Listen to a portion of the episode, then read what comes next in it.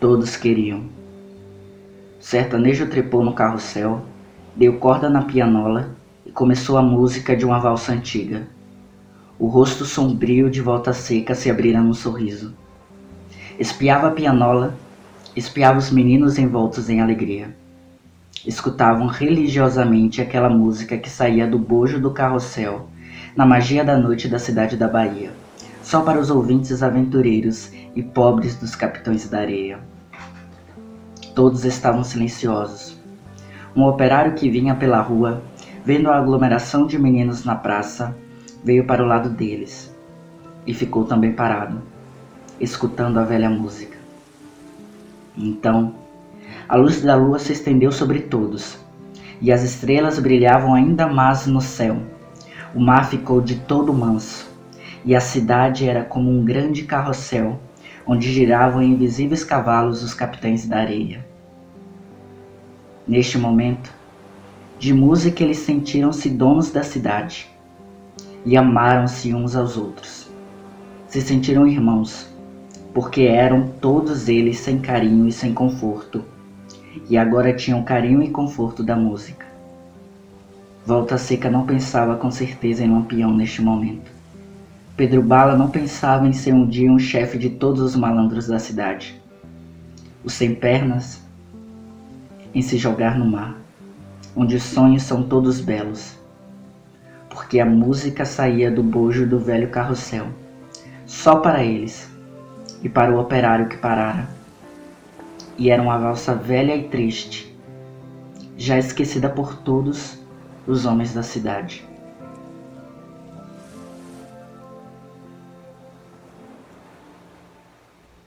Esse é um trecho do livro Capitães da Areia, do escritor baiano Jorge Amado, publicado pela editora Companhia das Letras. Esse é um dos clássicos que integrou, integrou-se aos cânones da literatura brasileira, o cânone da literatura brasileira, essa literatura modernista da geração de 30. Nós temos aí nomes como Raquel de Queiroz, Érico Veríssimo, sem sombra de dúvidas, Jorge Amado. E eu acho que esse é o livro, provavelmente, não sou nenhum especialista para falar, que mais representa essa segunda fase do modernismo quando se trata de regionalismo. Jorge Amado aqui está interessado em descrever e falar de muitas coisas. Está interessado em falar sobre desigualdade social, está interessado em falar sobre crianças, está interessado em falar sobre carrosséis, está interessado, acima de tudo, a falar sobre o Brasil e sobre a desigualdade que vive no Brasil. Bom, o livro se passa em Salvador e é ambientado nos mínimos detalhes pelo escritor, que não poupa o leitor de um vislumbre do que é essa cidade maravilhosa da Bahia. Mas ainda assim o livro poderia se passar em qualquer outra cidade do Brasil, em qualquer outra grande metrópole. Qualquer outra grande metrópole do Brasil está repleta de meninos de rua descalços, que vivem e se unem uns aos outros para, como uma forma de resistência, lutar pela própria vida, sobreviverem aos empecilhos, aos dilemas, aos conflitos, às lutas das cidades grandes. Todas essas grandes metrópoles estão repletas desses meninos, mas nem todos os escritores estão dispostos a falar sobre eles. Aqui no finalzinho dessa edição da Companhia das Letras que eu tenho em mãos, que é aquela edição mais antiguinha com a foto do, das duas crianças jogando capoeira. Eu não sei como é que tá nessa nova edição da Companhia das Letras. Eu vi que saiu uma edição de bolso. Mas pelo menos nessa edição aqui, no finalzinho, a gente tem um pequeno depoimento da Zélia Gattai, esposa do Jorge Amado, que foi tema de um dos podcasts aqui no mês de março, onde lemos apenas mulheres. Enfim, Zélia diz que a admiração dela por Jorge Amado é extrema, porque ao escrever esse livro, ele, na intenção de fazer desse relato algo tão verdadeiro, algo tão cru, tão real, não se poupou, não se isolou em sua própria casa, não observou a realidade de longe. Para falar desses meninos, desses meninos de rua, Jorge Amado foi ao encontro deles e até mesmo dormiu no trapiche que essas crianças de rua, que esses capitães da areia verdadeiros que realmente existiram e de certa forma ainda existem até hoje. Ele foi ao encontro desses meninos e ali ouviu, aprendeu, deixou que eles falassem. Então tomou nota e construiu esse livro. Como não admirar o Jorge Amado, não é mesmo? E esse é um livro lindo. Enfim, eu sou Everton Cardoso e seu podcast Odisseu, podcast sobre livros e afins. A nossa conversa de hoje é sobre o livro Capitães da Areia, do escritor Jorge Amado, e também sobre os dilemas das desigualdades sociais do Brasil, do dilema das crianças de rua, da violência, da fome, da miséria, da escassez. Eu espero que você se sinta muito confortável ouvindo esse episódio. Saiba que você é muito bem-vindo aqui. A nossa conversa de hoje é sobre Jorge Amado. Bom, eu já vou avisando que eu moro numa casa que tem gatos e hoje eles estão um pouquinho assim animados. Então pode ser que ao longo desse episódio você consiga ouvir um ou dois miados. Mas se você ama gatos como eu, você não se incomodaria com isso. Bom, para começar esse episódio, além da citação que eu trouxe, eu gostaria de ler também esse trechinho que tem no final do livro, dessa edição da Companhia das Letras, que eu tenho em mãos, que é o trecho da Zélia Gattai que eu falei para vocês. Olha só, abre aspas. A temática das crianças que vivem nas ruas continua bastante atual. Para escrever Capitães da Areia, Jorge Amado foi dormir no trapiche com os meninos. Isso ajuda a explicar a riqueza de detalhes, o olhar, adentro, o olhar de dentro e a empatia que estão presentes na história. Fecha aspas. Então, essa única citação poderia terminar o, poderia terminar o podcast porque é exatamente sobre isso. Poucas vezes na vida eu li um livro que tem tanta realidade, que tem tanta semelhança com a vida real. Jorge Amado, ele, claro, como todo escritor ou como todo bom escritor, ele tem uma escrita bem particular, ele escreve de uma forma bonita, ele tem uma escrita que é atraente, é um livro muito lindo de ler, poético em vários momentos. Mas nada disso foi o suficiente para fazer desse livro apelativo ou simplesmente algo muito elaborado para gerar emoção em você. Eu acho que o que gera emoção nesse livro é justamente o fato dele ser muito próximo da realidade. Então, a gente que vive em grandes cidades, a gente que está sempre em contato com essa realidade urbana tão violenta das crianças de rua, a gente sabe que essas coisas acontecem, a gente vê essas coisas acontecendo, a gente vê essas crianças que são praticamente empurradas pela vida para o crime, para os furtos, para uma vida adulta quando se tem apenas 9 anos de idade. A gente sabe que essas coisas acontecem. Então, todos os momentos aqui que são de partir o coração, e não são poucos, eles partem o nosso coração porque de fato há uma realidade muito explícita, há uma realidade que foi muito elaborada, assim, assim se pode dizer, né? Porque o Jorge Amado ele vai trazer esse, esse drama desses meninos de rua e ele vai adentrar em vários aspectos, em vários aspectos da vida dessas crianças, em vários aspectos da realidade da cidade, por exemplo, da cidade de Salvador, como eu já falei, mas poderia ser qualquer outra cidade do Brasil e do mundo até. E isso vai trazendo ao nosso coração uma espécie de. Eu não sei, eu li esse livro com um nó na garganta, sabe? Quando você está lendo sobre algo que te incomoda muito, porque esse em si é uma temática que me incomoda muito, né? A vida nas ruas. Mas enfim, falando sobre o livro, se você ainda não conhece, Os Capitães da Areia é esse grupo aí de meninos entre 8, 7 anos até os 17, né? São realmente crianças e adolescentes que vivem juntos e atuam praticando pequenos furtos, pequenos roubos, e para além disso, eles têm uma vida que é completamente uma vida de adulto. Esses meninos, né, o Pedro Balo, o professor, o querido de Deus, são crianças e eles são 100% crianças e 100% adultos ao mesmo tempo. Ao mesmo tempo que eles são crianças para sentir essa falta, para sentir essa necessidade de apego maternal, que é algo que o autor explora bastante, ao mesmo tempo que eles são crianças, para que necessitem desse amparo de alguém mais velho, de alguém que os ensine, de alguém que os inspire, ao mesmo tempo eles são adultos o suficiente para o sexo, a bebida e para a vida urbana noturna sem nenhum tipo de apoio, sem, nem, sem ninguém para zelar por eles. É uma ambiguidade muito, é, muito bem explorada pelo autor que não faz com que esses personagens se, sejam caricatos, né? Esses personagens estão longe de ser caricatos, eles estão longe de ser de serem personagens que não condizem com a realidade.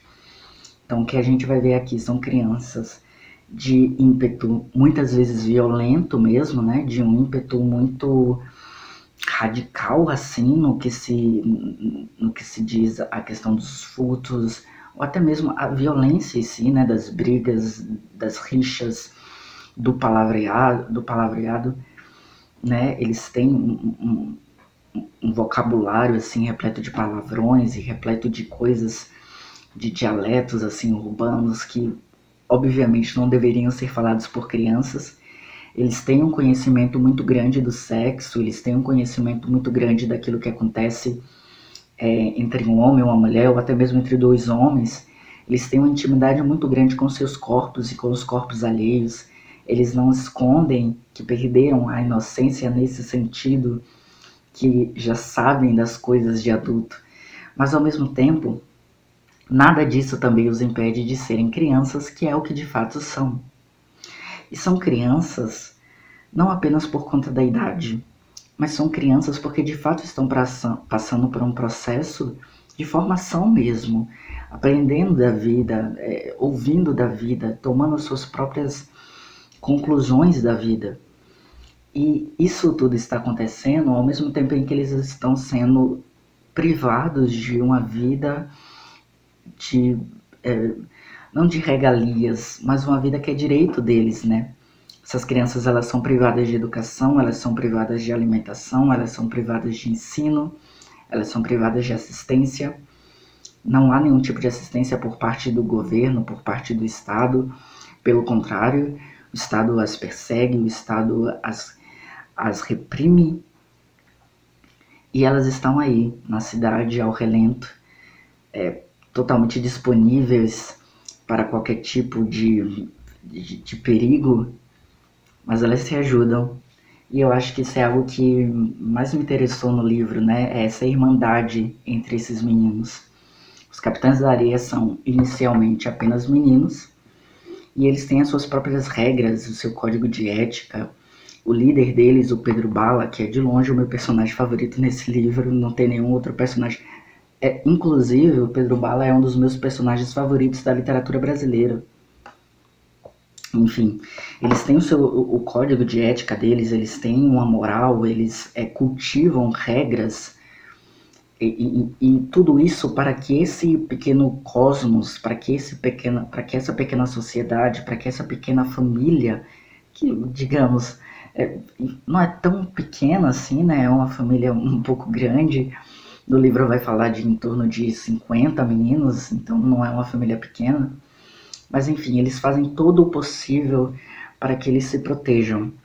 Um exemplo disso que, que acontece aqui no livro é que em um determinado momento vai haver então uma, uma pandemia assim, né? Eu sei que essa palavra é um gatilho para muita gente, é para mim também. Mas enfim, ocorre aqui uma pandemia também, um vírus que se espalha e é, está por toda a cidade, né? E um desses meninos, um desses meninos do Trapiche, que é um trapiche, inclusive ainda não tinha falado do Trapiche, né? É um trapiche escondido, é um velho casarão assim onde eles moram, é, escondido de todos. Poucas pessoas sabem onde é que fica esse trapiche. Eles são muito sigilosos com relação à localização deles, principalmente porque eles estão sendo procurados e perseguidos. Mas enfim, um das, um das crianças, um dos meninos desse trapiche acabam sendo acometidos dessa doença aí, dessa, acho que é varíola ou malária, não lembro agora. Mas enfim, é, um deles é acometido dessa doença e aí pela necessidade de proteger os outros, esse menino que é acometido por essa doença, ele resolve por livre e espontânea vontade sair do trapiche para proteger os seus irmãos. Enfim, eles fazem tudo juntos. Os furtos, os planos. É claro que há líderes, né? Eu mencionei o Pedro Bala, mas também há, por exemplo, o professor, que é um menino super ligado às letras, né? Aos livros. Ele está sempre lendo seus livros assim à luz de velas de noite. E há também, enfim, outros líderes, né? Outros, Sem Pernas, por exemplo, que no, no trecho que eu li ele aparece, que é de longe um dos personagens mais complexos que eu já li, mas eu já chego nele. Há essa liderança, de fato, mas esses meninos eles fazem tudo juntos. Todas as coisas que, ele, que eles praticam, todos os planos, tudo eles incluem todos. Todos são considerados, todos são levados em consideração. A necessidade de cada um deles é ponderada para que, enfim, um, um bem conjunto possa ser elaborado, né? Então é um livro que retrata muito a questão da irmandade mesmo, a questão da, da parceria, né? E no trecho que eu li, por exemplo, a gente vê que todos esses meninos eles se ajuntam em volta de um carrossel, que é enfim, um dos trechos mais lindos que eu já li em toda a minha vida, um dos capítulos mais lindos. As Luzes do Carrossel, que é o nome desse capítulo aqui no livro, é um, um dos meus capítulos assim favoritos. Eu acho que é o meu segundo capítulo favorito da vida, só perde para outro que também está nesse livro que eu já vou falar daqui a pouco. Enfim, todos eles fazem todas as coisas juntos, todos eles pensam uns nos outros, todos eles estão sempre considerando. É claro que há brigas, é claro que há, como toda família há, mas no final das contas, no, na conclusão de tudo, o que a gente vai ver é um, um, grupo de garotos tentando sobreviver numa cidade que é uma das maiores cidades do Brasil até hoje, mas que naquela época do Jorge Amado com certeza era muito maior ainda com relação a outras cidades. E essa sobrevivência claramente vai incluir esse esse contato com o submundo do crime, crime entre muitas aspas, para assim dizer, né? Eles não são criminosos, assim, perigosíssimos, eles praticam esses furtos, esses roubos. Mas enfim, é claro que para essa necessidade de sobreviver, eles vão acabar tendo que se sujeitar a práticas que até eles mesmos não gostam, né? E aí que eu entro no meu capítulo favorito desse livro e no meu capítulo favorito da vida mesmo. O capítulo em questão é o capítulo Família, em que é, um dos, dos meninos, né, o Sem Pernas, que é uma criança extremamente revoltada com a vida, rebelde e, e assim, uma criança que tem raiva de tudo, porque ele de fato foi privado de tudo também. Então ele tem dentro dele esse senso de injustiça muito grande, que o impede de ser gentil, que o impede de demonstrar seus sentimentos, que o impede de demonstrar uh, aquilo que passa né, na sua cabeça e a sua fragilidade. Sem pernas, que é uma criança manca, ele acaba tendo que se infiltrar na casa de uma família rica. Ele chega até essa família rica e ele finge ser um órfão. Finge não, né? Porque ele é um órfão ele se apresenta como esse órfão que se perdeu da família e pede abrigo a essa família rica e tudo mais. Essa família o acolhe, porém tem um detalhe: essa família o ama. Essa família o recebe não apenas como órfão, não apenas como alguém é, para quem, enfim, não apenas como uma pessoa que é alvo de caridade, como muitas vezes aconteceu com Sem Pernas esse que é um plano que eles já fizeram muitas vezes, esse plano de incluir o Sem Pernas numa família para que ele pudesse ter as coordenadas de como roubar, de onde ficam as coisas mais valiosas. Ele entra nessas casas justamente como uma espécie de espião. Enfim, é, essa família não enxerga como, como alguém que precisa de caridade. Eles abraçam esse menino, eles o amam e eles tratam essa criança com muita com muito afeto, com muito carinho. E o modo como o Sem Pernas vai se sentir com essa família é lindo, porque faz a gente pensar que o amor, o carinho e o afeto é de fato um remédio muitíssimo poderoso contra as violências que as crianças sofrem. E ele vê esse coração tão duro, esse coração de pedra que ele tem, se amolecer e se transformar num coração que até gosta de uns carinhos, que até gosta de uns chamegos, que até gosta de ouvir é, a mãe, né, mãe entre aspas, chamá-lo de fininho, e aí ele vai se quebrantando mesmo. O que acontece é o seguinte, os outros meninos, do, os outros capitães da areia, né, eles acabam estranhando a demora dos sem pernas de passar todas as, as coordenadas para esses meninos e ele entra num dilema, porque ele não sabe mais o que fazer. Ele não sabe se vai ficar com essa família se vai se deixar ser adotado por eles ou se ele vai honrar o trato que ele fez com os capitães da areia.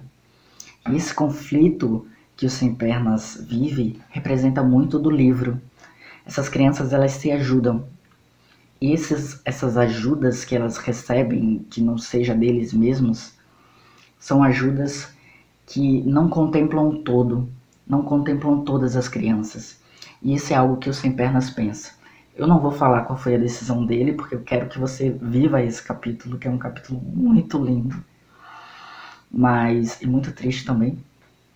Mas eu, eu gostaria de adiantar que o Sem Pernas ele realmente entra nesse conflito de não saber se ele deve é, honrar os seus compromissos com os capitães da areia ou se permitir ser amado. E aí eu começo a pensar que muitas dessas crianças negadas ao amor começam a achar realmente que elas não merecem o amor, ou que o amor que elas recebem não significa nada. Então, sem pernas, ele começa a olhar para essa família e começa a pensar: poxa, eles nunca receberiam todos os outros, eles nunca ajudariam todos os outros. A ajuda que eu vou receber, é, é, essa, esse carinho que eu recebo, não vai solucionar o problema dos outros. E aí a gente volta naquilo que eu tenho falado a vocês, né? Da questão da irmandade, do código, de se protegerem. Porque eles vão considerar todos. Eles vão pensar em todos antes de tomar qualquer decisão. E, é, enfim, para além disso, né? Existem outros personagens aqui super interessantes. É, é, fora essas crianças, as duas únicas pessoas que conhecem esse trapiche é uma mãe de santo e é um padre. o padre ele está muito atraído pela ideia cristã de converter essas crianças, mas não é uma coisa muito colonial, né? Não é uma coisa assim como a gente conhece desses, da história desses padres que vieram aqui catequizar os índios, não é nada disso. Ele até tem esse interesse de ganhar essas crianças para Jesus, para o catolicismo, mas ele olha essas crianças com muita humanidade. Então, várias vezes ele vai ser repreendido porque ele vai estar apoiando e vai estar junto a esses meninos. E não é um lugar de um padre estar, né? Ao lado de um monte de criança de rua. Em algum momento ele é chamado, inclusive, a, a, aos seus superiores, né? E os seus superiores dizem assim: não, mas você deve ser comunista para ficar andando com essas crianças e levantando essas ideias de que elas são assim porque sofreram algum tipo de violência. Você certamente está aí dentro dessas ideologias marxistas e tudo mais. É, meus amigos, décadas se passaram, mas as pessoas ainda pensam da mesma forma. E o que o padre está tentando passar para os seus superiores é justamente a ideia de que essas crianças se comportam como se comportam porque elas foram privadas de muita coisa. Elas foram privadas de tudo que as outras crianças têm. Não há como pedir que essas crianças se comportem como as outras crianças porque elas não vivem uma vida semelhante. São vidas diferentes. Então não dá para você comparar o comportamento de uma criança que está indo à escola, que tem alimentação, que tem paz, com a vida de uma criança que está nas ruas. Enfim, esse padre sempre vai estar lá ajudando esses meninos no que necessário, com doações, ou até mesmo com o afago mesmo de alguém mais velho e, e o carinho mesmo, né? E, enfim, a, a, mãe de santo também, ela cumpre esse mesmo esse mesmo papel. Gente, eu esqueci o nome do padre da mãe de santo. Perdão, Jorge Amado. Mas ela vai cumprir esse mesmo papel, né? Se o padre ele cumpre um papel semelhante ao de pai, a mãe de santo ela vai é, é, Nossa, eu só parei para pensar agora, né? Pai, mãe, padre e mãe de santo. Mas é, ela vai cumprir também essa, essa questão de maternal para que os meninos eles vão ter uma espécie de respeito é, muito maior do que com os outros. Eles olham para essa mulher como alguém que merece ser respeitada, como alguém que merece ser ouvida. Então ela é uma das únicas pessoas que vai repreendê-los em alguns momentos e olhar e puxar a orelha deles, quanto que o padre é muito mais é, carinhoso, assim por dizer. A mãe de santo, ela, ela é mais assim fervorosa mesmo, ela vai assumir esse lugar de mãe, esse matriarcado mesmo, de puxar a orelha dos meninos. Isso é muito legal de ler. E eles devem respeito a ela, eles olham para ela como essa figura que merece respeito e, enfim, é uma relação muito bonita que essas crianças têm, tanto com a mãe de santo quanto com o padre. Enfim, existem vários outros personagens que vão surgindo, e entre eles é a Dora, que é assim, gente. A Dora é a primeira menina que chega ao trapiche e que é aceita por eles. Num primeiro momento, né, ela é uma menina órfã também, assim como todos eles. No primeiro momento, esses meninos olham para ela e pensam: ok, é uma menina, é diferente, eles são acostumados a ter relações sexuais com os meninos, mas a, a doçura de Dora conquista todos eles de uma forma que eles olham para ela como mãe e irmã. E isso é uma das coisas mais lindas do livro, né? Como que esses meninos olham para essa menina que é da mesma idade deles, enxergam nela mãe e irmã, porque ela os oferece carinho. Isso é lindíssimo. Eu vou ler aqui um trecho que está na página 180 dessa edição da Companhia das Letras, que diz o seguinte, abre aspas. Dora está por trás dele. Ele não a vê. Imagine então que é sua mãe que voltou. Gato está pequenino de novo, vestido com o camisolão de bugarina, e nas brincadeiras pelas ladeiras do morro o rompe todo. E a sua mãe vem. Faz com que ele se sinta na sua frente e suas mãos ágeis manejam a agulha. De quando em vez o tocam e lhe dão aquela sensação de felicidade absoluta. Nenhum desejo, somente felicidade. Ela voltou, remenda as camisas do gato. Uma vontade de deitar no colo de Dora e deixar que ela cante para ele dormir, como quando era pequenino. Se recorda de que ainda é uma criança, mas só na idade, porque no mais é igual a um homem, furtando para viver Domino todas as noites com a mulher da vida, tomando o dinheiro dela. Mas nessa noite é totalmente criança. Esquece Dalva, suas mãos que o arranham, lábios que prendem os seus beijos longos, sexo que o absorve.